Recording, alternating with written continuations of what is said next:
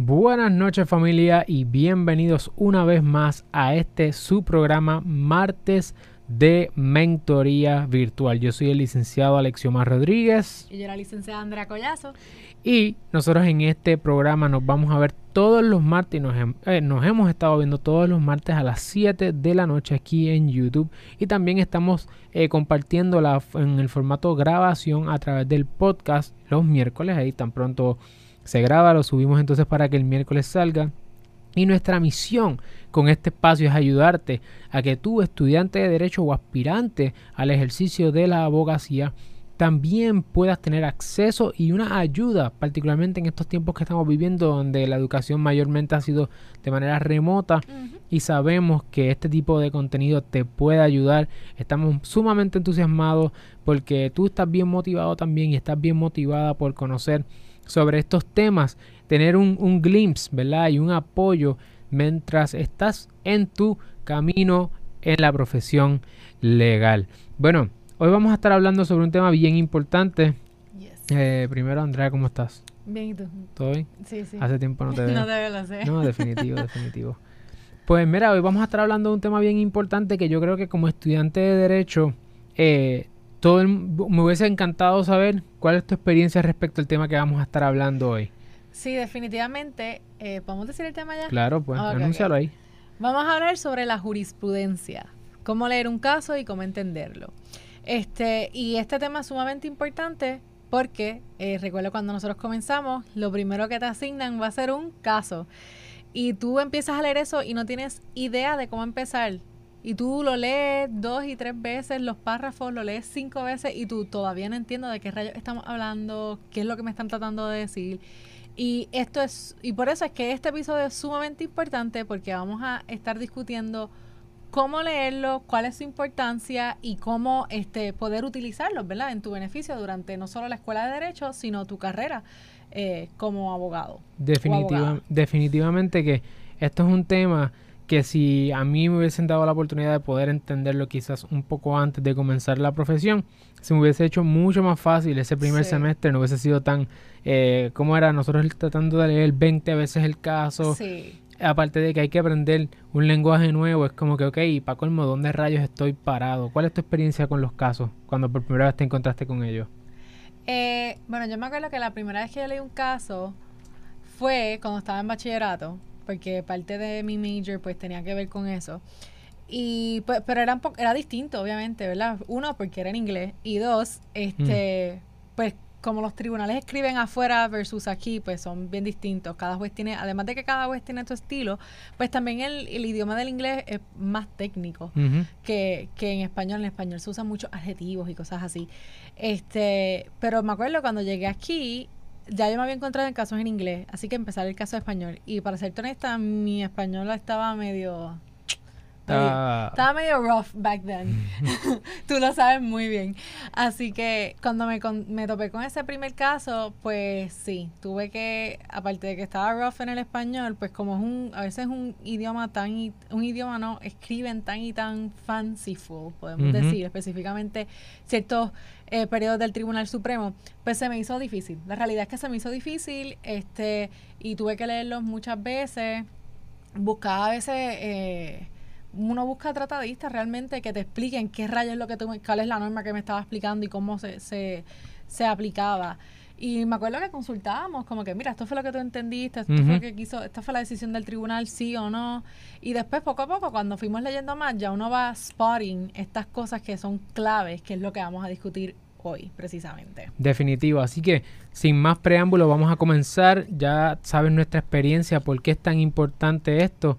Eh, y vamos a ponerlo ahora de frente, vamos a ponerlo en la pantalla. Como vamos a hacer el tema de hoy, es que vamos a presentarte primero que cómo se ve un caso. Eh, nosotros vamos, utilizamos un programa eh, de los programas de las bases de datos que es Westlaw, así que te vamos a enseñar cómo se ve ahí. Se ve un poco distinto en LexisNexis, que es otro de los proveedores, y también en el local MicroJuris. Así que te lo vamos a enseñar cómo se ve en Westlaw. Número uno, te vamos a enseñar qué es, ¿verdad? cuáles son las estructuras y también vamos a entrar en algunos detalles que debes conocer, particularmente cinco cosas que tienes que conocer para poder leer y entender casos o jurisprudencia, no importa de qué jurisdicción estés leyendo, si a nivel de Puerto Rico o a nivel federal. Y además, al final, te vamos a decir cómo puedes conseguir la guía, el infográfico que preparamos para hoy, que te vas a llevar estos puntos en resumido y lo puedes bajar para que cuando estés estudiando es, al principio te ayude a poder entender mejor los casos. Así que si estás motivada, si estás motivado, asegúrate de darle like a este episodio, compartirlo con otras personas también y suscribirte al canal si no estás suscrito, porque de esa forma podemos seguir creciendo. Así que vamos allá, tiremos aquí la pantalla de producción. producción y espérate que estoy acá. Espérate, ¿qué es esto? ¿Qué es esto? Producción, ahora, sí, ok. Bueno, producción, vamos a darle aquí un zoom, por favor, y esto no es la Comay, ¿verdad? Aquí esto es una cosa seria, vamos a hacerlo. Ahí está este caso. Le doy gracias al sponsor a George, a Jorge Arroyo, que es de mi equipo. Este caso lo estuvimos trabajando recientemente. Y la licenciada Andrea Paola Collazo Rey lo conoce muy bien. Así que me dijo que no dijera nada, pero pues solamente estoy diciendo que ella lo conoce bien. Nunca me Déjame movernos de aquí. Vamos a ponernos en, en circular. Ah, no. Ponernos otra vez en white. Bueno, estamos aquí arriba. Abajito, pues sí, sí, sí, no importa. Después que no tapemos las cosas claves que queremos enseñarles. Ok. Primera parte. Andrea, ¿qué rayo es esto que tenemos aquí de frente? Ok. Esto es, como dijimos, este lo sacamos de Westlaw. Así que, así es como se ve cuando tú, tú lo vas a imprimir. Eh, lo que está subrayado o highlighted en verde, esa es la cita del caso. Eso es, es decir, cuando tú vas a sacar una porción del caso que vas a citar en un escrito o lo que fuera, esa es la cita que tú vas a utilizar. Básicamente te está diciendo las partes, Graciani Rodríguez versus Garaje Isla Verde. Graciani, Graciani es la persona que demandó. Eh, y entonces después que demandó a Garaje de Isla Verde junto con Mercedes-Benz y Mercedes-Benz Financial Services. Que lo puedes ver el detalle. ahí, ahí lo ves aquí en el epígrafe, ¿verdad? Exacto. Aquí es que aparece ese detalle. Y ah, ya que estamos ahí, podemos hablar de, lo, de los peticionarios y recurridos, lo que dice ahí.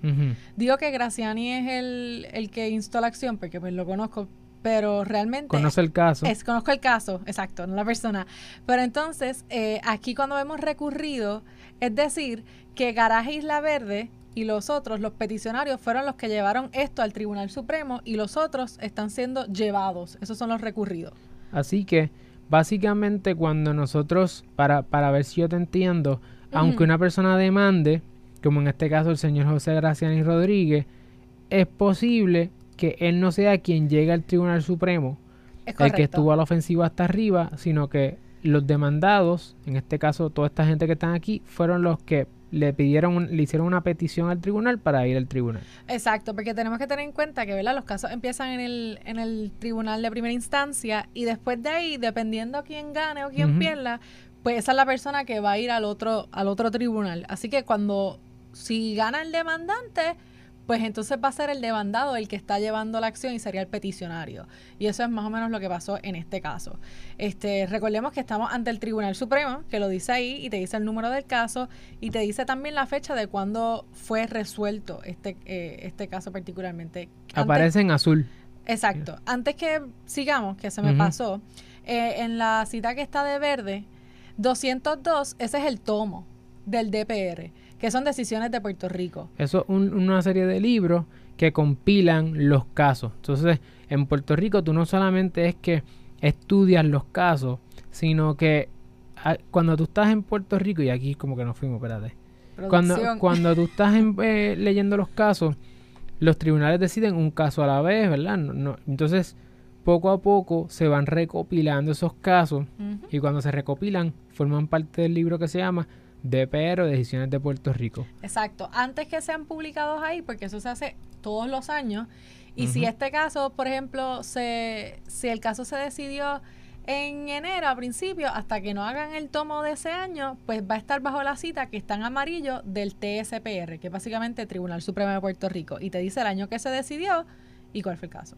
Entonces, en el 202 DPR, el 117 es la página para que tú sepas. Es la página donde empieza el caso. A través de la lectura del caso vas a ver que aparecen 118, 119 y eso es la página de cuando fue publicado, dónde queda.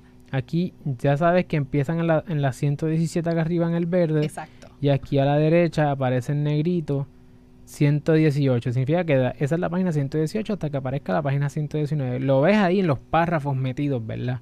No es, un, no es que la página eh, 118 va a ser la página número 2 del PDF. No, no necesariamente. Entonces, eso es importante para después uno poder citar los casos. Eh, Empezamos entonces con la estructura. ¿Crees que cubrimos la So, ya tú tienes eso ahí, ya tú sabes, si de momento entrarás a la revista jurídica, pues eso es algo con lo que vas a tener que verte mucho eh, y, y conocerlo de cerca. Ahora, ¿qué es esto, Violeta? Ok, eso Violeta. Confession time. Cuando yo me acuerdo que cuando estábamos en derecho. tenemos musiquita, producción. No, no, copyright, no, perdón. Esto fue este homemade. No, eh, esta parte es sumamente importante y yo no me di cuenta de eso al principio. Al principio yo veía todo esto y yo, ¿qué rayos es esto? Y I just lo esquipié. Mal español. Le pasaba por encima. Yo, ah, esto no lo voy a leer, yo voy a empezar en el principio del caso, que vamos a enseñarle cuál es. Pero estas partes son sumamente importantes y ahora que uno es abogado y uno está leyendo casos todo el tiempo, uno ve lo relevante y lo, lo útil que pueden ser esto. Básicamente, Westlaw y Lexis también hace esto. Estos son el, el derecho, las normas que se van a estar discutiendo en ese caso. Así Que no te lo vamos a dar mucho porque tenemos un próximo... Sí, no, no vamos a entrar en detalle. Pero es solo para que sepas que cuando tú ves, entras al caso y ves esto de 1, 2, 3 y ves los titulitos, esos titulitos de derecho administrativo te está diciendo que este caso trata sobre eso y que particularmente sobre la revisión judicial de decisiones administrativas en general. Entonces te hace un pequeño, básicamente un Una cita citable. Exacto, una cita de ese caso que va a aparecer más adelante. Pero es sumamente importante porque con tú leer eso solamente, tú puedes saber de qué trata el caso y si lo que tú estás buscando, si tú estás tratando de citar algo en ese tema, tú sabes, ah, este es el caso. Si no, tú puedes leer eso- esos introductions o esos parrafitos y dices, este no es el que es, next. Y no tienes que leerte las 10 páginas que hay de caso. Así que eso es un tip importante que yo aprendí muy tarde y es sumamente útil. Y yo hago, aprovecho para decirte que no es que vas a citar estos puntos. No. Tú vas, a, tú vas a ir directamente al caso y cuando tú entres al caso, entonces, porque esos puntos no son parte del caso, esos son anotaciones que te proveen eh, estas plataformas para que se te haga más fácil entender el caso y saber si este es el caso que estás buscando. So, tienes que entrar al caso, Sí. que todavía no hemos entrado a él, para entonces poder citar allá adentro. Y a veces, como en esta parte de aquí, si puedes señalarlo, te deja saber más o menos en qué página está. Así que tú puedes control F y busca dónde, dónde estaba ese texto o el parafraseo de ese texto. Exacto. Entonces aquí tenemos que es esto, Rosita. Eh, la sinopsis. Básicamente, esto es un super short summary del caso. Es decir, esto te va a decir de dónde viene el caso. Si viene del TPI, después fue al TA, cuántas veces fue al TA, cuántas veces fue. Todo te va a decir, pero resumido, resumido. ¿Y qué fue lo que se decidió? Es decir, cómo llegó este caso aquí. Eso es lo que es el sinopsis. Un resumen del resumen del resumen. Eh, básicamente. Y después, más abajo, vas a ver los abogados de las partes. Que eso es lo que está eh, subrayado en rojo. Ok, so aquí en rojo lo que está subrayado es los abogados que llevaron y el bufete que llevó cada que representó a cada, Cada parte. parte. Exacto. Ok, esto se nos Ok, ahí estamos. Aquí, ahí estamos. So, una vez tú pasas por esa parte, Una vez pasamos la sinopsis, vamos a entrar realmente en materia, en lo que es el caso. Y la primera parte del caso, que está en la próxima página, Que de hecho te dice aquí quién es Ah. el juez que que resolvió este caso. Este juez fue el señor Estrella Martínez. Y ahí te dice, emitió la opinión del tribunal. Y de ahí es que entonces tú vas a la próxima página y comienza el caso. Y vamos a darle a zoom Exacto. aquí. Es decir, ese es el, el, el juez que básicamente escribió la opinión, la pasó, se aprobó, eso es. Entonces, aquí, ves, como dice eh, con lo anterior en mente, pasemos entonces a examinar los hechos. Es decir, después de la sinopsis, lo que viene primero en el caso es los hechos. Y aquí te dan todo el tracto procesal de cómo fue que empezó el caso. Dónde empezó, si fue en la agencia, si fue en el tribunal de primera instancia, etcétera. Y te lo dice todo con lujo de detalle, la fecha, las partes, cuál fue el issue que el, el conflicto que dio paso a que se iniciara el caso.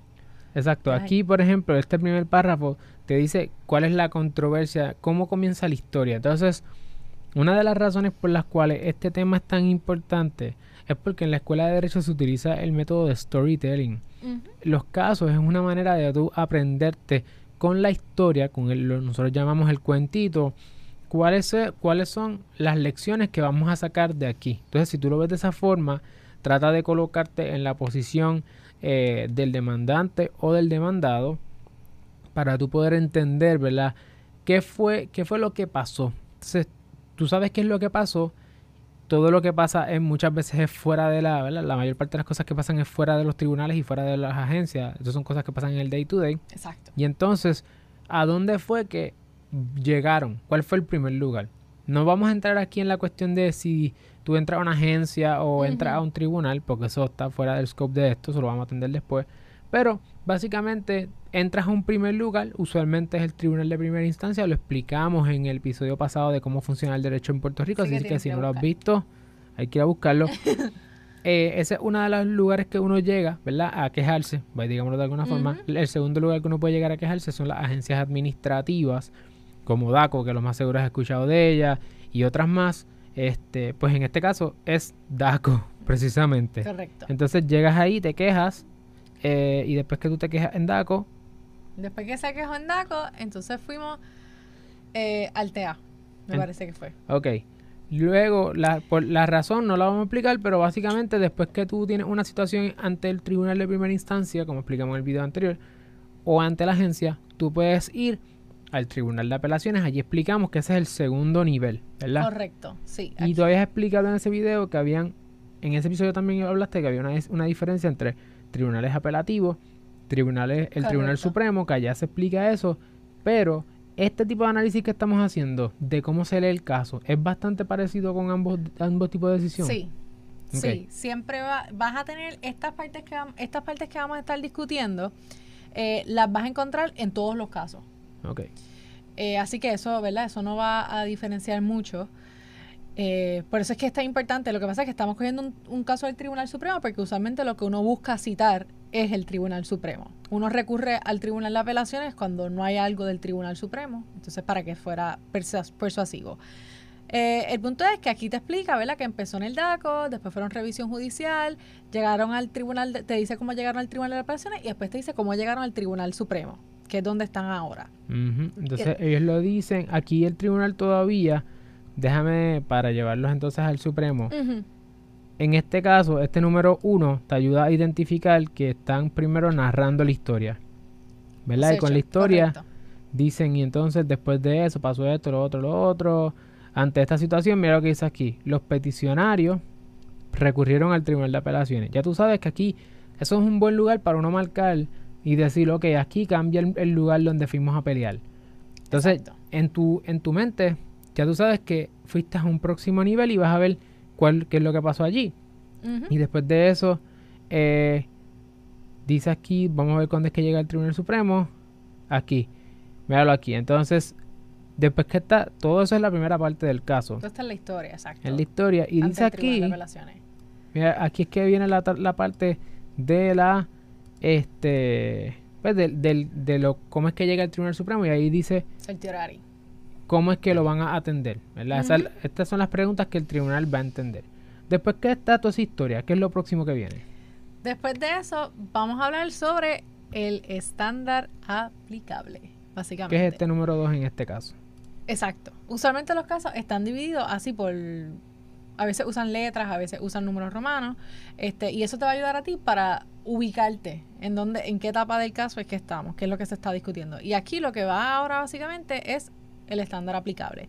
Eh, como este caso eh, surge en, en, una agencia y después va al tribunal de apelaciones, pues se habla sobre la doctrina de revisión judicial, que no vamos a entrar en, el, en, ¿verdad? en materia en cuanto, qué es eso y lo que, all the works, inner workings, pero, básicamente... En, términos sencillos, ¿qué es, qué, es una revisión judicial? Eh, bueno, pues en este caso, tú fuiste a DACO, lo peleaste en DACO y si no estás conforme, tú recurres al... cambias del escenario de la agencia a al tribunal de apelaciones. Es para que tú vayas a un tribunal apelativo, o sea, más, más alto, para entonces poder pelear. si no te gustó la contestación o el resultado allí, pues puedes seguir subiendo. Exacto. Y entonces Aquí tenemos este número 2, habla sobre esa doctrina y tú hablaste de estándar. ¿Qué es eso de estándar? Eh, el estándar... No tiene que ver con el cajo, es un chiste chapo.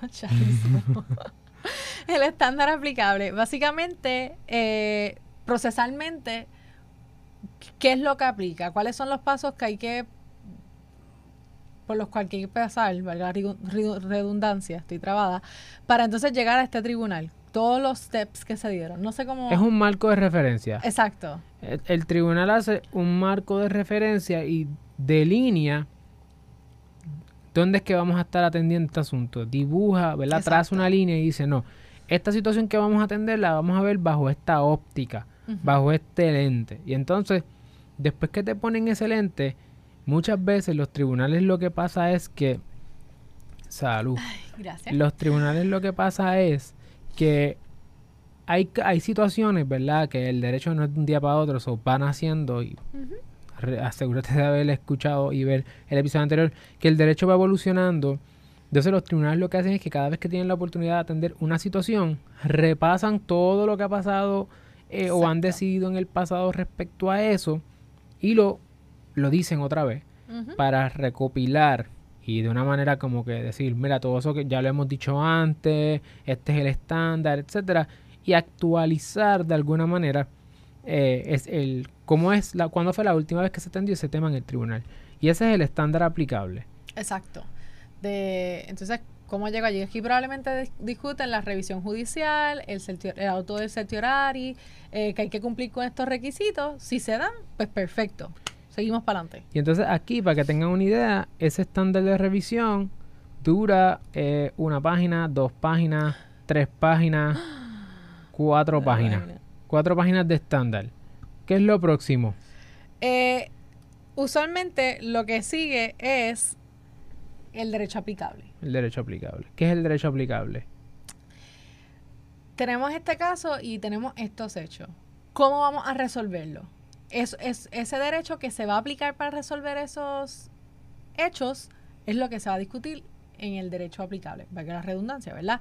Pero básicamente cuál es el tema, cuál es el tema de derecho que se está tocando y cuáles son los requisitos con los que hay que cumplir, a ver si aplica o no esa norma o esa doctrina en este caso. Y eso es lo que el tribunal entonces pasa a discutir después. Entonces el tribunal, bajo lo que ya vio, bajo ese marco de referencia, ahora eh, si, le si le quedaba algo más por decir respecto a si había una norma específica dentro de todo ese marco de referencia a la cual tenemos que eh, recoger y decir, ok, ¿se acuerdan que hablamos de todo esto? Pues ahora, y mira por ejemplo este párrafo de aquí, dice, según discutimos, para prevalecer en sus reclamos sobre X o Y Z, tenemos que decir, o dice aquí, se exige esta cosa. Así que como la pregunta en derecho o la controversia que existe entre las partes tiene que ver con esa pregunta, pues el tribunal, después de haber hecho la explicación más amplia de todo lo que tenga que ver con ese tema, ahora recoge lo más específico y entra precisamente a ese puntito. Así que es una especie de embudo para atenderlo. Y entonces el próximo paso es la aplicación. Exacto. Que, en este caso, bajo este número 3, aplican igual. Exacto, sí, a veces las combinan, pero se expone el derecho aplicable, que en este caso es lo que nosotros dijimos que salía en las primeras partes que estaba sombreado de violeta, que eran como hints que decía derecho administrativo, la revisión judicial, expediente, etcétera. Esos son los temas que se van a hablar y después ese derecho que acaban de exponer lo aplican a, a los hechos de ese caso. Y una vez la aplican, después concluyen. Que es la última parte aquí que dice, en virtud de todo. ¿Qué pasa? Revocamos, confirmamos, etcétera. Entonces el tribunal hace la aplicación de lo que ella dijo a esto que pasó aquí y tiene una conclusión. Dice que va a pasar de ahora en adelante con esto. Exacto, que esa conclusión eh, o revoca, o lo confirma, o lo modifica. Básicamente, podemos decir, Esas son las tres opciones. Al tribunal de apelaciones. Exacto. Y en el caso del tribunal de apelaciones, pues a la agencia o al tribunal de primera instancia. Correcto. Eh, nosotros luego vamos a entrar en cuanto a, ¿verdad? Cómo hacer investigación jurídica.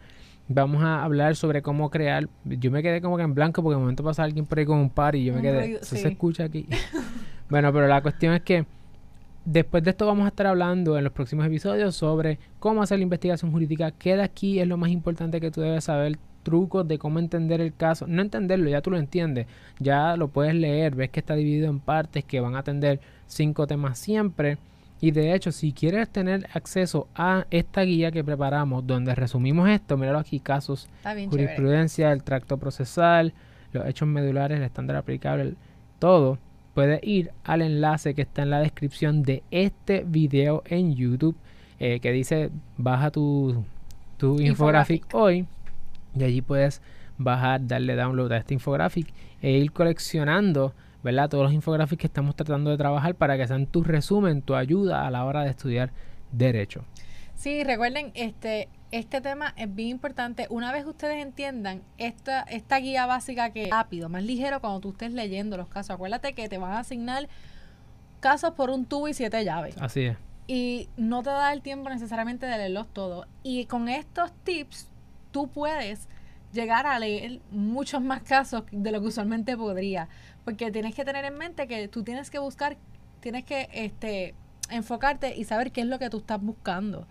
Eh, puedes usar eso, eso que estaba sombreado de violeta para buscar, ok, cuáles son los temas de derechos que se están tocando, qué año fue que se publicó, para verla si necesitas algo más reciente o un poquito más viejo. Recuerda siempre mirar si es del Tribunal Supremo o si es del Tribunal de Apelaciones para saber, ¿verdad?, cuán fuerte es, eh, es el holding, es tu argumento. Y después, tú sabes que dependiendo si es que, ah, necesito un caso que tenga estos hechos, más o menos, pues tú sabes que lo que tienes que leer es la primera parte del caso. Si de ahí no, no hay nada que se pega, next. Si estás buscando un tema de derecho específico y los, y los hechos no necesariamente son tan necesarios, eh, pues tú puedes ir a esa segunda parte entonces de donde se, esa tercera parte donde se habla del derecho aplicable. Y tú sabes que con, con estas partes que ya hemos identificado, puedes moverte mucho más rápido, leerlo mucho más rápido en los casos, porque ya sabes localizar qué es lo importante o qué es lo que a ti te, te hace falta. Así es, es un mapa, ya tienes el mapa de frente, ya sabes cómo navegar la jurisprudencia, sabes cómo manejar los casos, navegarlos. Y cuando el abogado con quien estés trabajando como para alegar o lo clerk te diga, eh, tal persona, necesito que por favor me busques el estándar aplicable a esta doctrina, tú sabes ya lo que vas a buscar. Ya tú sabes cómo hacer, después vamos a leer cómo hacer la investigación para que sea más eficiente, pero cuando te topes con los casos, que es con lo más que te vas a topar en la escuela de derecho, porque es lo más que se utiliza, pues vas a hacer mucho, y de hecho esto no es solamente la escuela de derecho, esto es toda tu vida como abogado o abogada, vas a girar alrededor de muchas veces de los casos. Así que ya lo sabes navegar, ya lo sabes trabajar y de esa manera vas a ser mucho más rápido. En el próximo episodio vamos a hablar sobre cómo hacer investigación jurídica. Te vamos a dar una introducción a una de las clases más importantes de la Escuela de Derecho que es investigación jurídica. Cómo hacerlo y después vamos a hablar hasta cómo crear los documentos, memorandos, etcétera. Si tienen preguntas, dejen en la sección de comentarios, háganoslas, llegar por favor. Pueden conectar con Andrea en LinkedIn, la pueden buscar como Andrea Paola Collazo Borralín. De hecho, el enlace de la, de la social media de ella está en la descripción también. Y obviamente pues pueden conectar conmigo también. No olviden darle like si le sacaron valor a esto. Si creen que ayudan, compártanlo con otras personas para que también puedan aprender lo que tú aprendiste hoy. Y por favor suscríbete, suscríbete a este canal para que podamos seguir creciendo nuestra comunidad. Y si quieres tener un recordatorio cada vez que va a salir un video, dale a la campanita para que estés notificado de cuándo es que vamos a salir todos los videos. nosotros al menos somos los martes. Todos los martes a las 7 de la noche, martes de mentoría virtual. Yes. Déjanos qué otros temas quieres que compartamos contigo, que vamos a seguir creciendo. Nos vemos entonces en la próxima, nos vemos el próximo martes a la misma hora en el mismo lugar.